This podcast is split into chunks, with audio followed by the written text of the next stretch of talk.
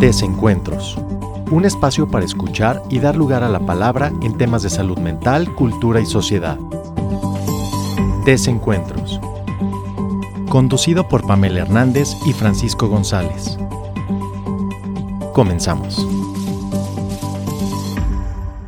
Hola, ¿qué tal? Bienvenidos a Desencuentros, un espacio para dar lugar y escucha a la palabra en temas de cultura, sociedad y salud mental. Les saluda eh, Francisco y me acompaña mi colega y amiga Pamela. ¿Cómo estás, Pamela? Hola, ¿qué tal, Francisco? Bienvenidos a todos los que nos escuchan.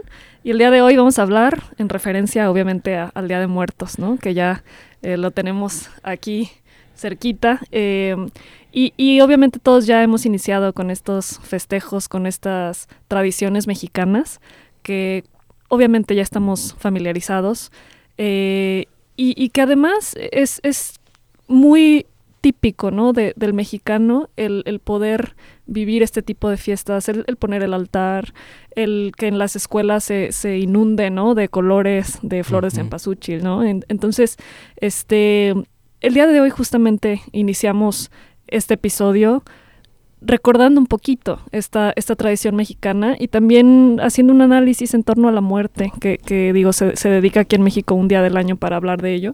Este, y um, es interesante ubicar, Francisco, desde un inicio, el cómo surgió esta tradición, ¿no? Uh -huh. Este, fíjate que el Día de Muertos es una conjunción de, de cultura prehispánica, de tradiciones que ya venían de, nuestras antiguas eh, tradiciones indígenas, ¿no? Con la cultura mexica, mixteca, los zapotecas, los tlaxcaltecas, desde luego, los totonacas y otros, ¿no? Eh, ellos a sus muertos los envolvían en petate y hacían una fiesta en la cual acompañaban a sus muertos hacia el camino al, al Mictlán, ¿no?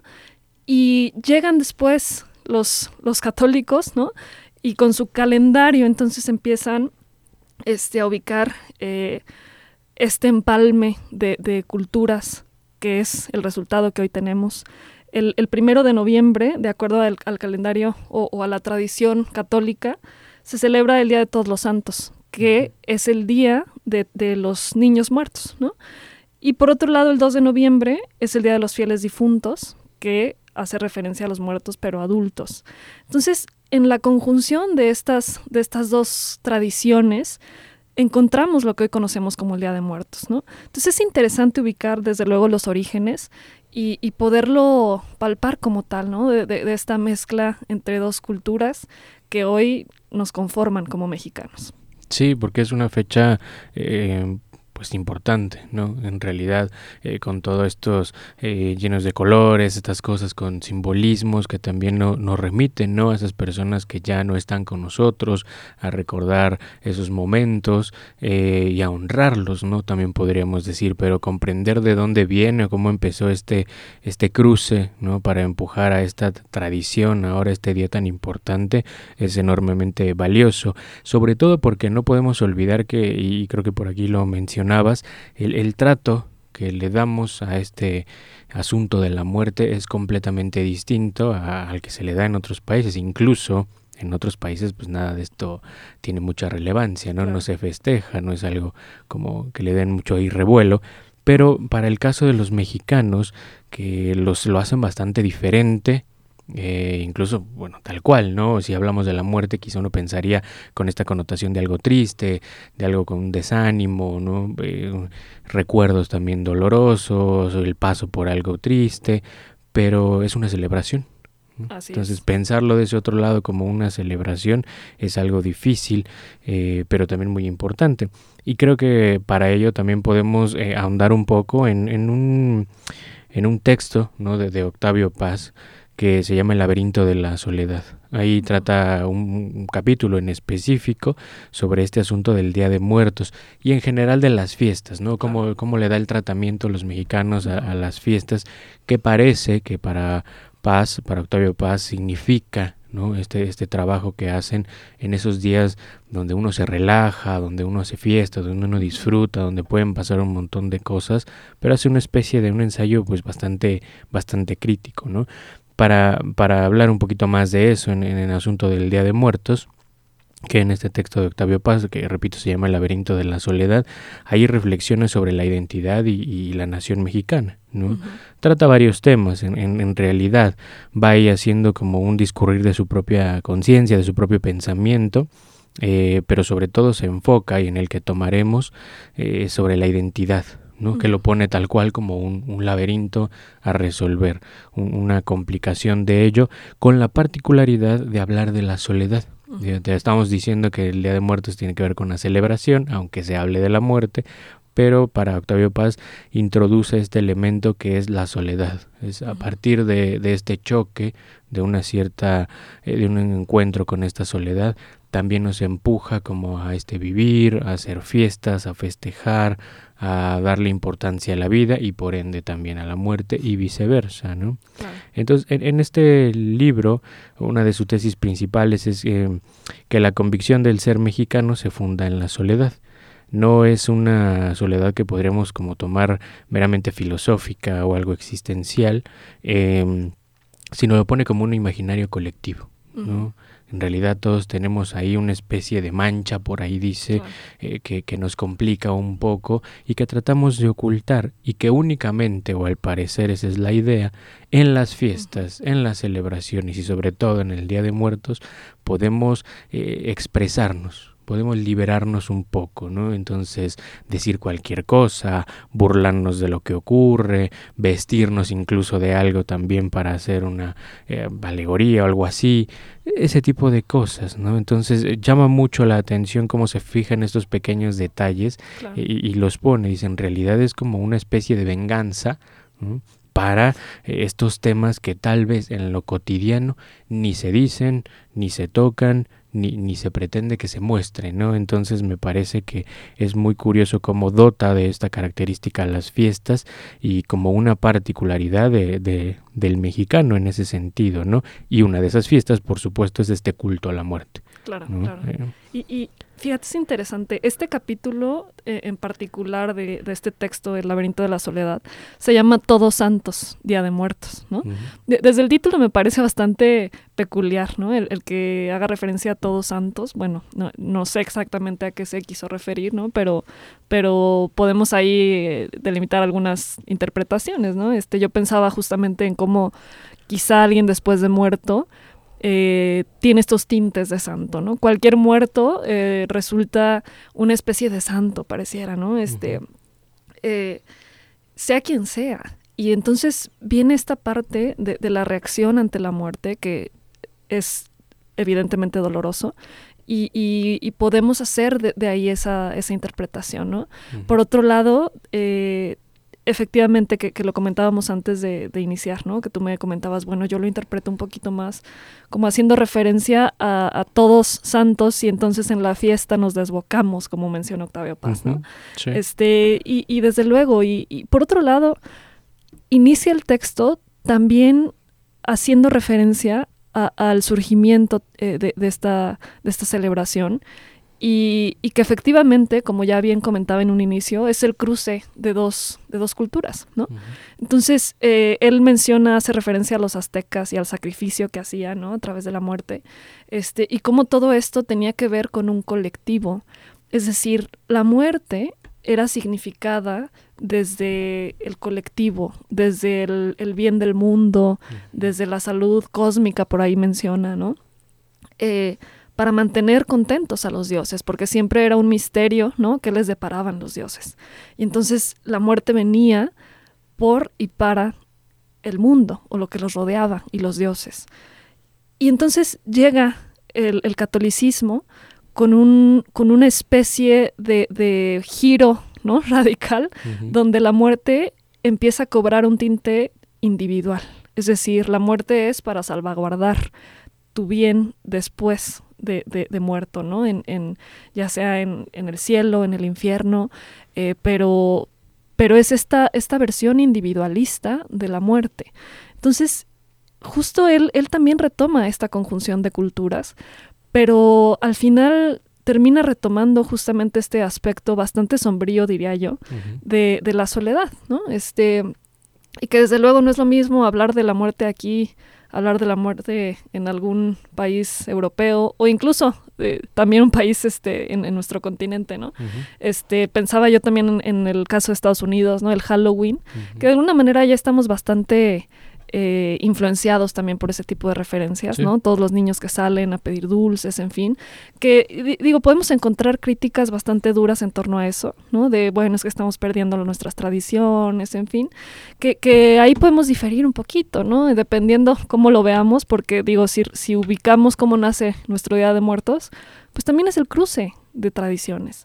Entonces, eh, me parece que, que los sentidos y significados van cobrando relevancia a través de, de la mezcla entre otros, ¿no?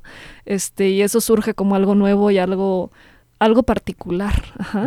Hoy sí creo que podemos decir que, tenemos esa mezcla también, ¿no? Bastante agringada, pero mexicanizada al mismo tiempo. Y nada de malo hay en eso, creo yo. Este, pero retomando un poquito esta parte de, Octavio Paz y esa mezcla, eh, que para él resulta finalmente en algo sombrío, en algo bastante como tú decías, ¿no? Como una mancha. Y, no sé tu opinión, pero me, me, da la impresión de que Octavio Paz tenía ciertas referencias hasta psicoanalíticas, no sé tu opinión, ¿no? Este, pero él habla de, de cómo la soledad se inicia desde el nacimiento, ¿no? Desde esa separación de la, de la entraña, él, la comenta así, ¿no? Entonces, eh, yo, recordaba un poquito, ¿no? Ciertas referencias de, otros autores y, me parecía eso interesante, pero, pero sí, desde luego, hace, hace una, una crítica bastante rotunda, bastante sombría de lo que a nosotros de pronto nos parece pues común, divertido incluso, ¿no? Y él dice, bueno, es que en realidad ahí se habla y se hacemos mofa de lo que realmente nos resulta incómodo de hablar. Sí, que eso también eh, me, parece importante porque por ahí toma, en, este apartado, en este capítulo, toma un par de poemas en donde habla sobre este asunto de la muerte y, tomando a José Gorostiza, habla de la muerte como un regreso a la nada. ¿no? Un, estado cero, en algún momento también podríamos decir, eh, y que sería más de este lado tal vez de, de lo psicoanalítico, eh, estar, eh, digamos, prácticamente, sí, pues en relación a la muerte, ¿no?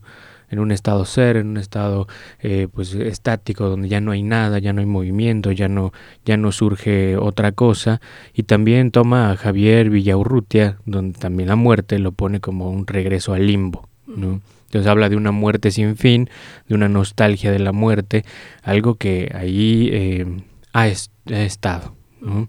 Incluso me parece que en una parte del texto explica que em, estas ideas a través de estos poemas, dice, nosotros no venimos de la vida, venimos de la muerte. Que, esa idea me parece muy interesante. ¿eh? O sea, no, la verdad es que no tengo otra referencia por el momento, pero ciertamente existe este dilema bien conocido, ¿no? Este, incluso en torno al aborto, ¿no? Que por ahí se, se nombra esta parte de, bueno, ¿y dónde está, dónde surge el alma, ¿no? ¿En qué periodo de la gestación? Eh, creo que ah, eh, un poquito podemos encontrar esa, esa connotación de, de del surgimiento del alma, ¿no?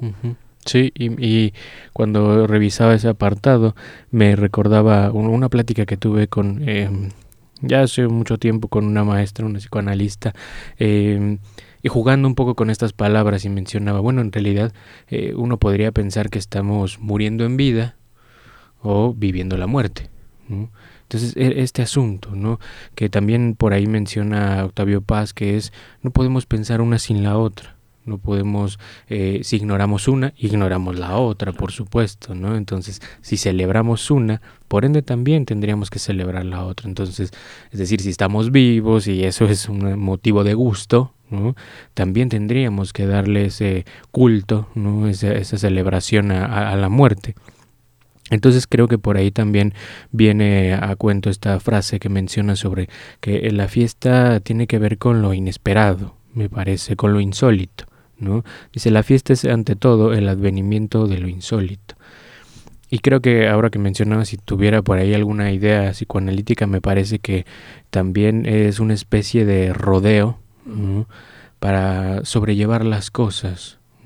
Y, no sé, voy a poner un ejemplo tonto, es como si de lunes a viernes estoy eh, siguiendo las reglas, las normas, lo moral, lo ético, lo que se me pide, y el fin de semana me olvido de todo eso, ¿no? Entonces ah, me emborracho, golpeo, disfruto, grito, celebro, rompo, lo que sea, un montón de cosas y es una liberación.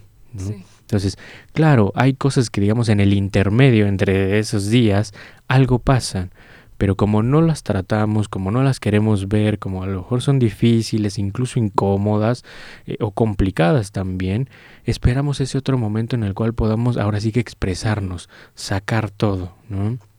Y entonces eso también tendría que ver no únicamente con, una efusividad, también por ahí lo mencionó Octavio Paz, también tendría que ver con estas riñas, con los pleitos, con incluso la violencia. O sea, es, un, es una apertura para todo, es un abrirme a todo lo que de repente siento, pienso y tiene que salir de alguna manera. Entonces a veces creo que eh, por ahí tomando la palabra que mencionas, algo sombrío, esta crítica sobre el asunto de la fiesta sí es relevante porque nos permite como estos tiempos de diversión y, eso funciona enormemente, pero también está este otro lado que lo pone ahí muy notoriamente Octavio Paz, sobre este lado un poco más... Eh, perversón, podría decir, ¿no?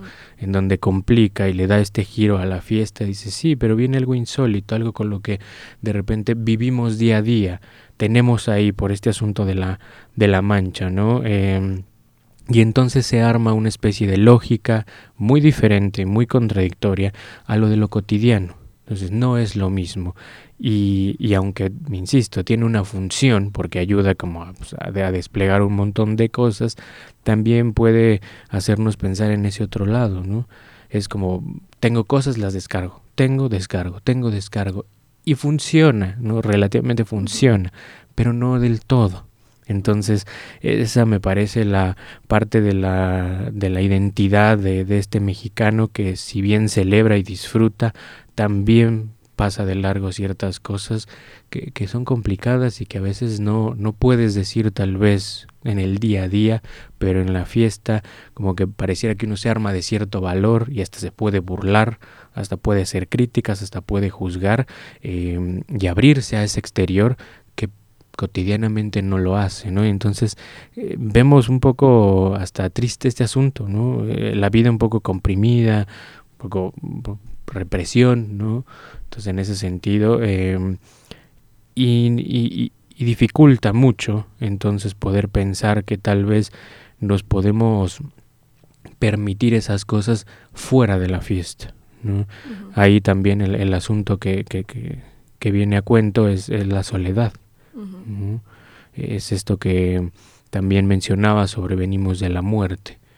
Venimos de, de, eso que es la nada, de un vacío, de algo que ahí está incompleto, pero de eso no queremos saber. ¿no? De, eh, digamos, incluso desde eso complicado de la propia vida, no queremos eh, enfrentarnos a eso y entonces esperamos ese único momento que es el festejo para poder ahí mofarnos de la vida de los demás y de la propia incluso, ¿no? También. Incluso algo, algo también interesante que comenta es esta idea moderna de la muerte, mm. eh, o incluso por ahí eh, comenta una palabrita, ¿no? Que es no, no la, ya no la muerte, sino la supresión, ¿no? O sea, es cosificar al otro y de pronto este encontrarnos con, con una situación en la que ni siquiera hay muerte, sino simple desaparición, ¿no? Este, y que eso conlleva además eh, como un extremo en el cual este, ni siquiera hay un tratamiento como tal de la muerte. ¿no? Eh, y efectivamente, de pronto sí me parece que, que nos podemos topar con... Y, y, sobre todo en nuestro contexto, ¿no? Ya posmoderno, este, donde todo está inmediato, donde, pues, evidentemente los avances en la medicina, en fin, eh, los medios de comunicación, o sea, todo pareciera que, que hace alusión a lo contrario, ¿no? A, que la muerte no existe ni siquiera, que, que, uno puede comprarse fácil lo que quiera, incluso la salud, ¿no? este, hay un, hay un cuentito, y eso lo quiero comentar, fíjate, es un, un cuento que se llama Cuentos de Manuel, un nombre infinito. que lo escribe Jesús Solís, un filósofo. Y ahí tiene, digo, es una colección de varios cuentitos y dentro hay uno que se llama La buena salud. Y habla de un sabio, una especie de, de viejo sabio que es curandero y cura lo que sea, ¿no? Y es famoso por justamente este pues tener esta habilidad muy, muy grande de poder curar con hierbas, en fin. Entonces, eh, el personaje principal vive una situación crónica de salud, donde está desesperado porque no encuentra quien le ayude. Y entonces llega con este viejo sabio y es quien finalmente le da una solución y él quiere aprender, y entonces se vuelve su aprendiz.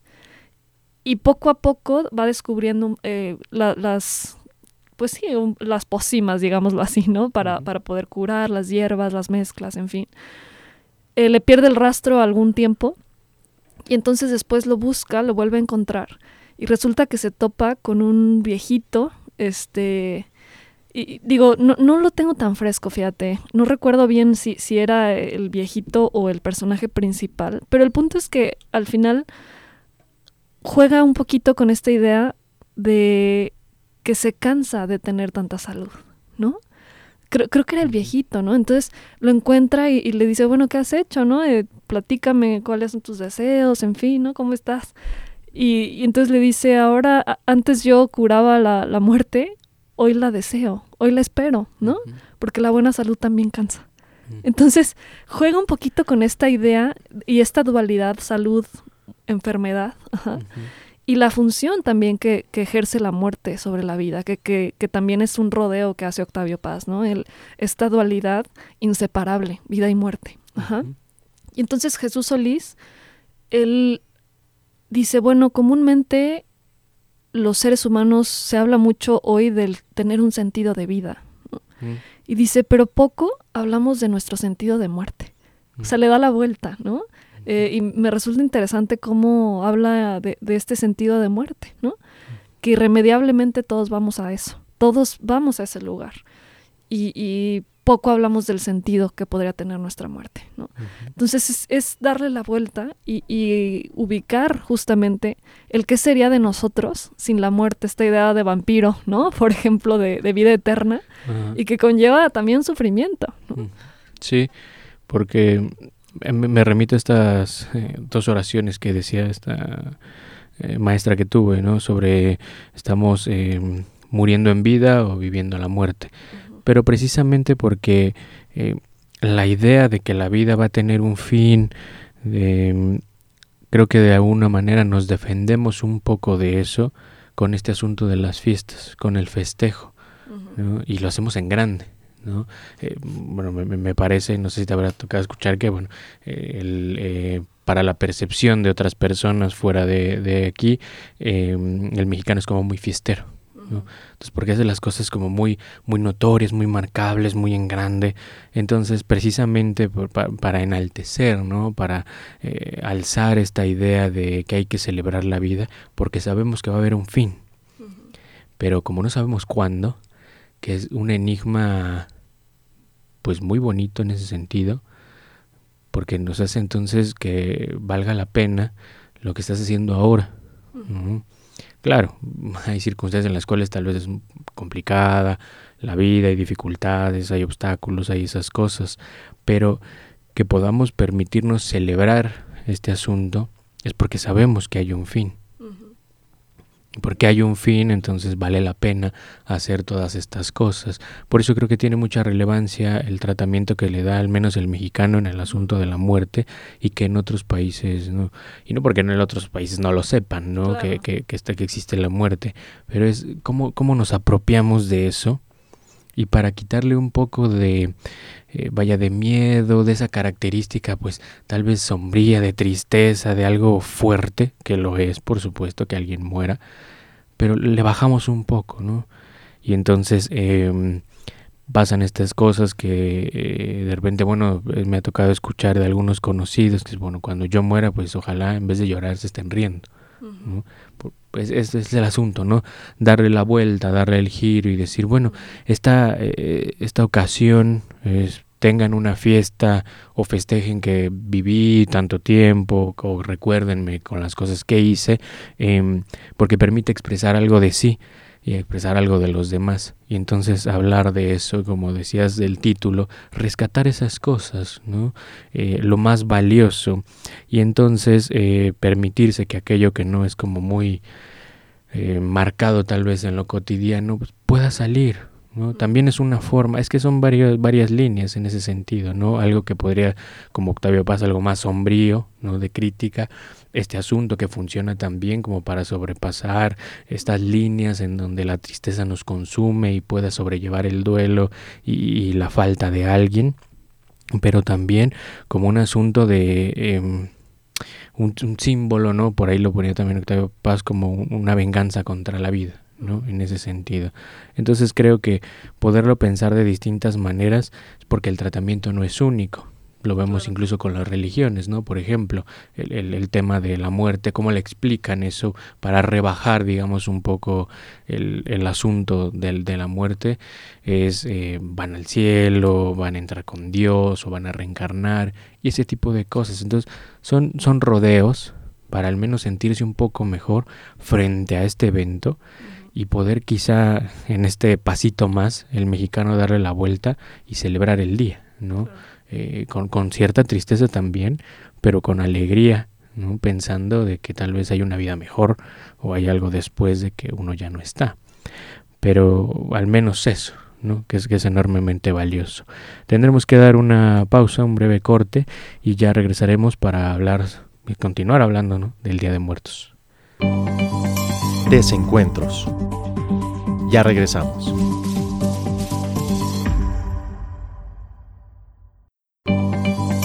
Desencuentros. Continuamos.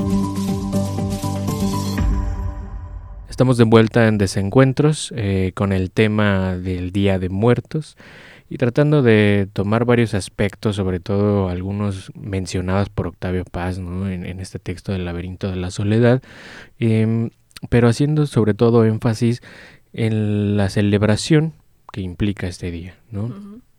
Porque veníamos diciendo antes del corte sobre este asunto de la dualidad vida-muerte, de no ignorar una porque por ende se ignora la otra, pero precisamente celebrar la muerte hace también pensar en la vida, en, levantarse, ¿no? En ese sentido, en que vale la pena meterse de lleno a, ello y no dejarlo de lado.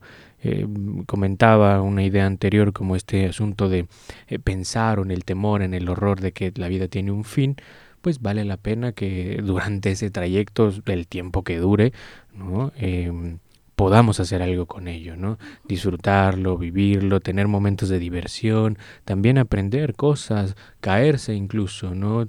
Atravesar momentos complicados, pero otros que también generarán ciertas alegrías pero el mexicano es muy experto en eso, sobre todo en los días a celebrar, en donde incluso la magnitud ¿no? de, de, las celebraciones, de las fiestas, por mínima que sea, eh, es enorme. ¿No? Entonces no por eso vemos que cada fin de semana siempre hay alguna reunión o alguna cosa, porque al mexicano le gusta celebrar, cosa que no se ve tanto en, en otros países, ¿no? Quizá un poco más apagado en ese sentido, tendrán sus tradiciones y sus formas de celebrar, pero acá eh, ahora sí que, que, el mexicano explota en todos lados, ¿no? Sobre todo en, en el propio país, ¿no? Claro, y, y, haciendo alusión justamente a esta celebración del Día de Muertos, eh, podemos verlo desde diferentes ángulos, ¿no? O sea, realmente son tradiciones eh, hermosas, desde luego, que, que, al final tienen todo un legado detrás. Eh, y sin embargo, también podemos ubicar como es una forma de, de asimilar algo que, que, resulta doloroso, ¿no? Que es la pérdida de, un ser querido. Um, y en este sentido, justamente, ¿no? El, el, poder hacerle ofrenda a alguien que se ha ido. Es decir, se le pone su comida, ¿no? Este, el camino para que venga, que nos visite. O sea, toda esta serie de elementos que tienen que ver con la llegada de aquel, de aquella persona que se nos fue. Eh, resulta beneficioso también para los vivos, para los que estamos acá, ¿no? Yo siempre he dicho que, eh, y fíjate, me pasó en una en, sesión, en una sesión terapéutica hace ya un par de años, donde una persona que había perdido a, un ser muy cercano de su familia, este, quería ponerle su altar, ¿no?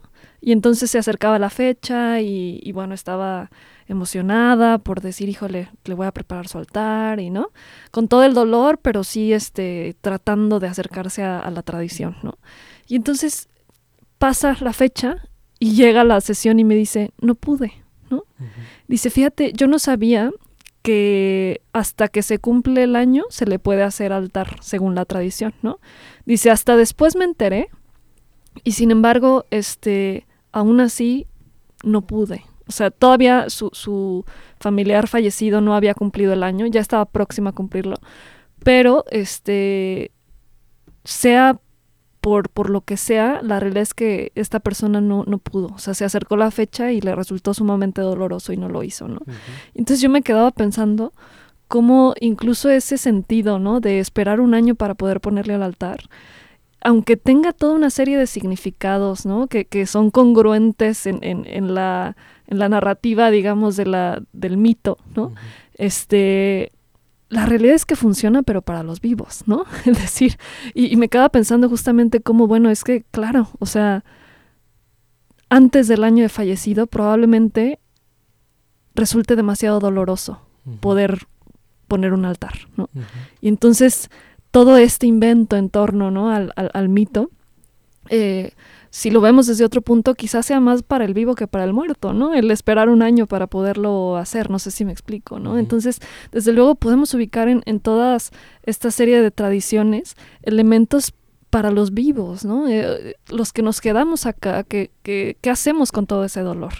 Entonces, em, todo eso cobra sentido también en función de, el, cómo funciona la psique humana, ¿no? Sí, que en ese sentido es un, es un trámite complicado. ¿no? Eh, recordaba yo dos cosas. La primera eh, sobre un, paciente ya hace tiempo que uno de los problemas que ahí se presentaba, una de las dificultades era eh, que había perdido un familiar. Pero la particularidad, esto me hizo pensar por lo que estamos hablando ahora, es que no había ido a visitarlo en su tumba. ¿no? Entonces, no sabíamos ¿no? que había algo pendiente. Conforme fuimos avanzando se va descubriendo y de repente era eso, como no poderle llorar, eh, y, algo, algo no le permitía tramitarlo. De repente hay, hay una oportunidad y va, visita la tumba y, se desplegan un montón de cosas. Pero bueno, el detalle es ese, ¿no? Como incluso la ofrenda, el, el saber, ¿no? La, la, tumba, todo este mero ritual, tal vez religioso, pero también la celebración de ello, cuánto tiempo ya, ya tiene la persona que ya no está, ¿no? Que ya ha fallecido. Ese tipo de cosas nos ayudan también a obtener algo que es tal vez cierto consuelo, tramitar este dolor, eh, vivir con el recuerdo, tratar de quedarse con ello y empujarse incluso uno mismo a andar ¿no? y a vivir con eso y a saber que, que habrá pérdidas que, que, dolerán, pero que también encontraremos la forma o intentaremos encontrar la forma y sobre todo a través de estas celebraciones de aligerar esta carga, de poder descargarnos un poco. Y, y la otra cosa precisamente que tiene relación con esto y que comparto, ¿no? Eh, no hace mucho em, yo perdí un familiar y particularmente este, este familiar había vivido con otra persona que había sido pues muy violenta, muy machista, también muy agresiva. Eh, esta persona ya tenía como cincuenta y tantos años, eh, sufre un accidente y, y fallece. Entonces, eh, cuando yo me enteré de ello, eh, una de las cosas primero que, pensé fue cómo había llevado esa vida. ¿no? que por supuesto no había tenido muchas oportunidades, había tenido muchas dificultades y, complicaciones, sobre todo por esta violencia que ejercía esta otra persona. Entonces, eh, fue muy curioso porque ahora que estamos hablando de este tema, cuando yo me, puse a pensar en todas esas circunstancias y, fallece, yo lo primero que me digo es, por esas cosas vale la pena vivir. Porque yo pensaba en ella, en esta persona que, falleció, y digo, no pudo vivir. no, tuvo la oportunidad. Claro, están estas circunstancias, ¿no? ¿no? digo que todos los escenarios son así, pero estuvieron estas circunstancias y mucho tiempo estuvo pues ahí, eh, digamos, oprimida, eh, regañada, violentada y no pudo hacer más. Entonces, lo primero que yo pensé para mí fue, yo tendría también, yo tengo esta oportunidad ¿no? De, de, vivir la vida, de intentar cosas, de arriesgarme, de no quedarme en un sitio, de lanzarme a más, ¿no? Eh, pero ese asunto que, que, que, me marcó fue como pensar en este otro lado, ¿no? Entonces ahí, ahí me hizo pensar en este asunto de la vida y de la muerte, en donde sí hay momentos para aligerar esta carga, pero también no podemos dejar de pensar una sin la otra, ¿no? Entonces yo me entero de, esta, de este suceso, de la muerte, y entonces me hace pensar en, en la vida, en tu propia vida, ¿no? Sí, y desde luego creo que uno aprende siempre de este tipo de experiencias y que va de la mano con el, con el festejo, ¿no? Con la tradición, que era eh, esta idea, ¿no? De, de, de, pronto se hace en función del muerto, pero también del vivo. Sí, que luego vendrán otro tipo de detalles como eh, que eh, meramente ya de la celebración, lo que tiene que ver con tal vez eh, el pan de muerto, por ejemplo, ¿no? Que la simulación de, de, de, los huesos, ¿no? Que podremos referirnos a la muerte y esas cosas de la huesuda, pero también tiene que ver con precisamente por el nombre, ¿no?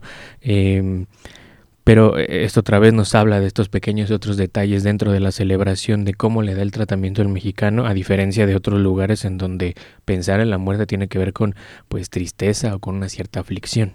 ¿no? Y, y, el mexicano le da eh, ese giro en donde incluso las calaveritas, ¿no? escribir a alguien, ¿no? los dulces incluso que también pueden tener el nombre de, de esa persona, que hay un movimiento curioso que no sé si te habías percatado y, y por ahí lo estaba pensando es eh, el, el, dulce que puede ser la representación de esta persona que ya no está lo puedes comer ¿no? uh -huh. entonces eh, de alguna u otra manera podría funcionar como una especie de, de, de, metáfora o de forma de trámite en la cual es esa persona está conmigo, como que la ingiero, ¿no? Se queda conmigo en mi sentir, en mi pensar eh, y me acompaña. ¿No? Entonces también es una forma, creo que, poner unos ciertos simbolismos en los objetos relacionados a esta festividad y, y decir, bueno, ahí está esa otra persona, ¿no? Lo, la recuerdo, el altar, ¿no? Por donde uno pone los alimentos preferidos de esa persona o la, o la fotografía incluso, y entonces eso ayuda, eh, a, digamos, a aligerar un poco, a recordar las cosas, a tramitar lo que tal vez por ahí incomoda o sigue doliendo, pero eh, adornarlo de, de, colores, de poner el altar, tiene una cierta eh, simbología como este asunto de ingerir la, la, comida, ¿no? Que incluso también se le da una con connotación, no sé si has escuchado de eh, como que si no lo haces, de repente puede que que en ese día que llegan o que vuelven los, los, los muertos, te pueden jalar las patas. ¿no? O sea, entonces, eh, esas cosas eh, por ahí me toca escuchar realmente, no, no sé si sea un común, pero sí ese asunto de...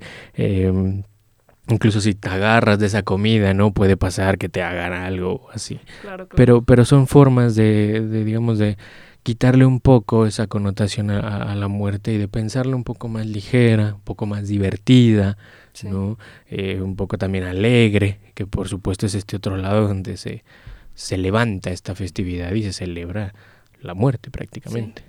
Fíjate que eso no lo había escuchado, pero algo que ahorita me vino a la mente es este, y, y que me parece que también es esta especie de, de ritual en torno a, a, darle un significado a lo que ocurre con aquel que, que hemos perdido, ¿no? Uh -huh. Este, y esta parte del funeral y de los rezos que vienen después de, ¿no? -huh. No sé si tú has escuchado, pero justamente es, eh, se hace el novenario, ¿no? O sea, to toda esta serie de rezos que tienen el sentido de acompañar a la persona a su llegada, ¿no? Entonces no se pueden apagar las velas y, ¿no? Alumbrarle el camino. Uh -huh. sí. Perdón, o sea, toda esta serie de, de elementos que precisamente hacen alusión a, a, a poder decir, híjole, eh, lo acompaño en su camino, ¿no? O sea, este, y todo lo que puede pasar si no lo haces. Hay una preocupación, ¿no? Este, por, porque la persona llegue y desde luego también por la repercusión que eso pueda tener, ¿no? Sí. Este, donde se regresa esa culpa y, se materializa a través de, del muerto que viene a, jalarte las patas, ¿no? Sí, sí, sí. que, también me, hace recordar hace unos días, eh, precisamente hablando de esto que, te compartía de este familiar que hace tiempo perdí, eh, hace unos días, en referencia a esta, a esta fecha, realmente no conozco bien el, el, trasfondo, ¿no? Pero una tía me escribió un mensaje y me comentaba, oye, mira, eh, ponle una veladora ¿no? haciendo referencia a esta, esta, persona que murió. Y se pone una veladora porque, si mal no recuerdo, algo me dijo como, eh, este es el día en el que llegan, algo así. No conozco bien yo ah, por qué me lo decía o cuál es la idea o el trasfondo, pero es muy curioso esto, ahora que mencionabas como toda esta especie de eh, las velas, alumbrarle el camino, eh, que precisamente también el, altar tiene eso, ¿no? para que ubiquen dónde es, ¿no? y, regresen, ajá. Entonces ese tipo de cosas que también... Em, como bien decías, no solamente es para, digamos, para el que ya murió, sino también es un beneficio para el vivo en donde puedes, eh, digamos, entender un poco más o incluso sentirte todavía cercano de esa persona que ya no está, como esto de los dulces, del pan, de, los detallitos en, esta tradición, ¿no?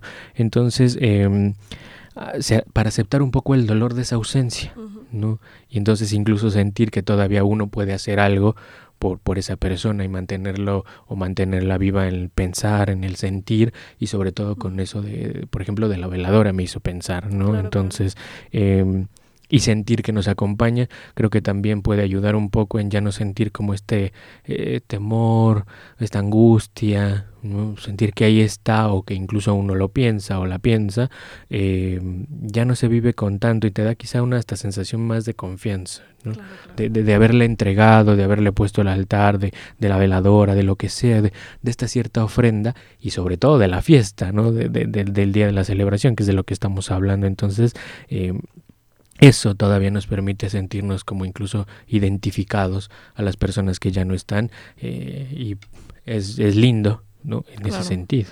Y, y, desde luego, retomando un poquito la idea, o sea, eh, la tradición nos funciona para algo, ¿no? Y, y está también en, en, en función de, de aquellos, aquellas angustias, ¿no? Que provoca el, el, la pérdida de un ser querido. Este, y, y, comentabas hace un momento, funciona y no, ¿no? Porque de pronto encontramos estos extremos donde, donde se desboca la fiesta y eso que decíamos, ¿no? De a lo mejor de lunes a viernes no hablo del tema y de lo doloroso que me resulta, pero llega el fin de semana y, y me convierto en otra persona. Em, y entonces pareciera que no hay un punto medio de pronto en, ciertos casos y, y pensaba como sí el símbolo, digo, al final son seres de, de símbolos, de rituales, ¿no? Y, y, eso este, es importante poderlo conservar, ¿no? No hay nada de malo en, en, poder poner un altar. O sea, desde luego son tradiciones que, que las tenemos tatuadas. y, y, pero por otro lado, también están estos casos donde, donde ni siquiera se llega a eso, ni siquiera se llega al símbolo pensaba ¿no? en, en, dentro de la terapia familiar un, concepto que es las familias con fantasmas, se les llama, ¿no? Este, y son estos casos, y que sí me ha tocado en la clínica, eh, estos casos donde vemos que a lo mejor el, no sé, el papá falleció hace 10 años y resulta que en la casa todo está intacto, ¿no? Su cuarto, su ropa, su, ¿no? O sea, y entonces es un secreto y, y, el muerto parece que sigue ahí viviendo, ¿no? Este, y, y, no se ha tramitado y no se ha hecho ningún ritual en torno a, a la muerte de, de, esta persona, ¿no? Entonces, este, si encontramos esta parte o, o muy extrema de, de, de decir, me pierdo en la fiesta, pero después no puedo hablar del tema sino es a través nada más de, del, del, del, festejo, de, la, de, de, esa parte como viva este, que cobra la, la fiesta en, en, sí, o ni siquiera hago ese, esa vuelta, ¿no? Ni siquiera lo puedo simbolizar a través de ningún ritual. Uh -huh. Y entonces ahí nos encontramos con, con muchas más dificultades para poder pasar esa tristeza.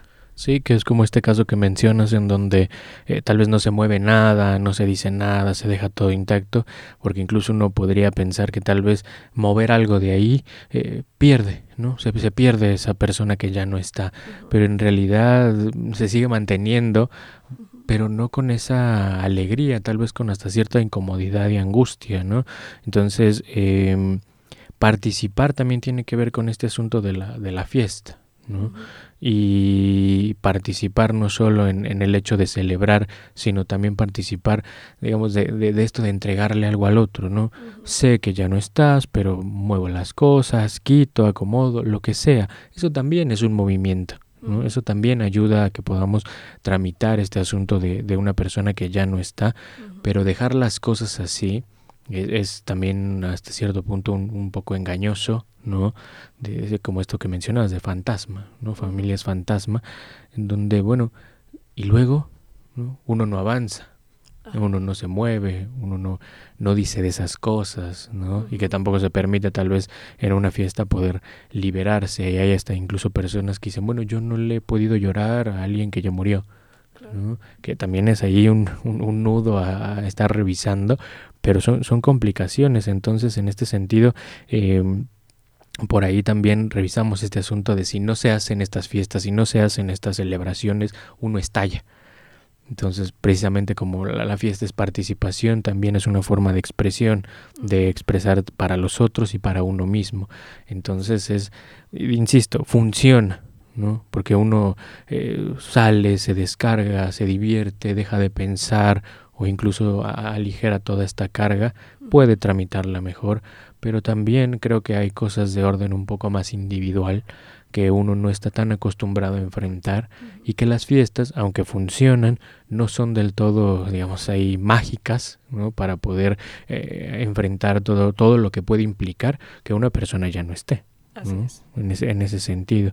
Eh, pero son estas cosas en las cuales eh, te decía este asunto de vivir la muerte o de muriendo en vida, que también es hay que morir como, como se vive, entonces creo que también es una forma de eh, ganarse un poco esa fiesta.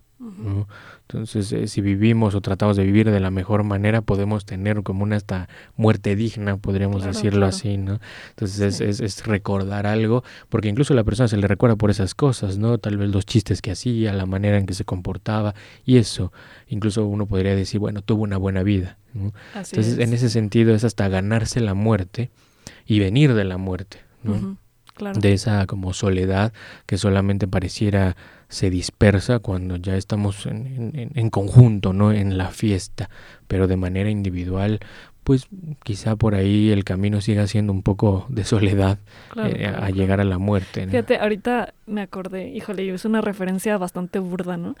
Pero creo que sirve un poquito. Este, eh, ¿Viste la película del, del, gato con botas? La última que salió que habla precisamente, ¿no? De, ese sentido de muerte del que hace referencia también este autor que les propongo, ¿no? Jesús Solís. Em, que vemos al gato que tiene siete vidas y resulta que se entera que está en su última vida, ¿no?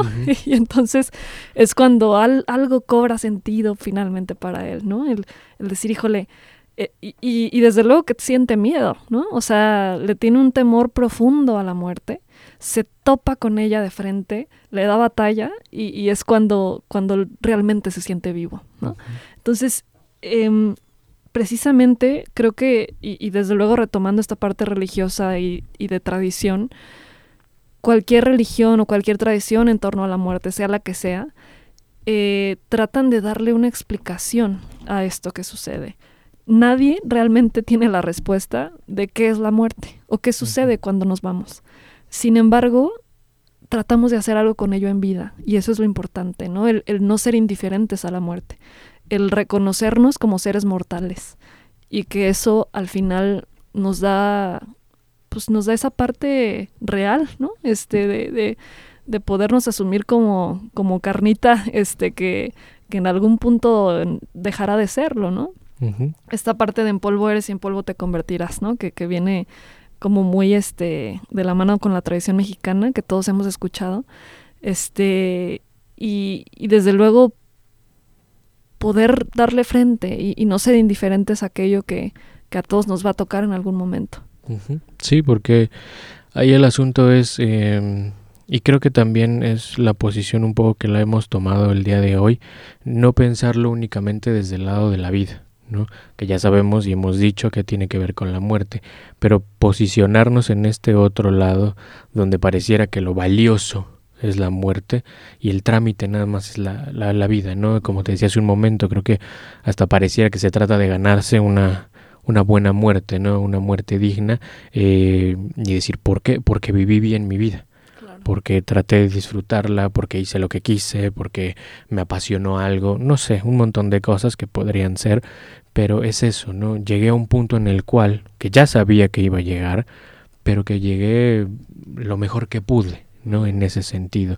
Incluso dejé algo para el otro, para que me recuerde, para que se acuerde, eh, para que este se sienta que yo estoy ahí, no sé, un regalo, alguna cosa, algunas palabras. O sea, eso entonces creo que en ese giro de posicionarnos en, la muerte para poder tener acciones que en vida dejen una marca, una especie también de, mancha, ¿no? De, de ahí, de, huella para el que está todavía, ¿no? En, ese sentido. Entonces me parece que de repente eh, enaltecer este asunto de, la muerte, eh, insisto, nos remite también a la vida, pero es, es precisamente poder tener estos espacios de, dialogar, sobre todo con los que ya no están y con nosotros mismos en, esta celebración de, Día de Muertos. De Día de Muertos, exactamente. Eh, pues con esto concluimos el episodio del día de hoy. Esperemos que quienes nos hayan acompañado hayan podido reflexionar junto con nosotros en torno a, esto que, llamamos el Día de Muertos, las tradiciones que conlleva, los significados que le podemos llegar a dar. Eh, y y bueno, desde luego el, el, sentido individual ya que cobra para cada uno de nosotros. Eh, nos, nos vemos próximamente en un siguiente episodio. Buen día. Desencuentros.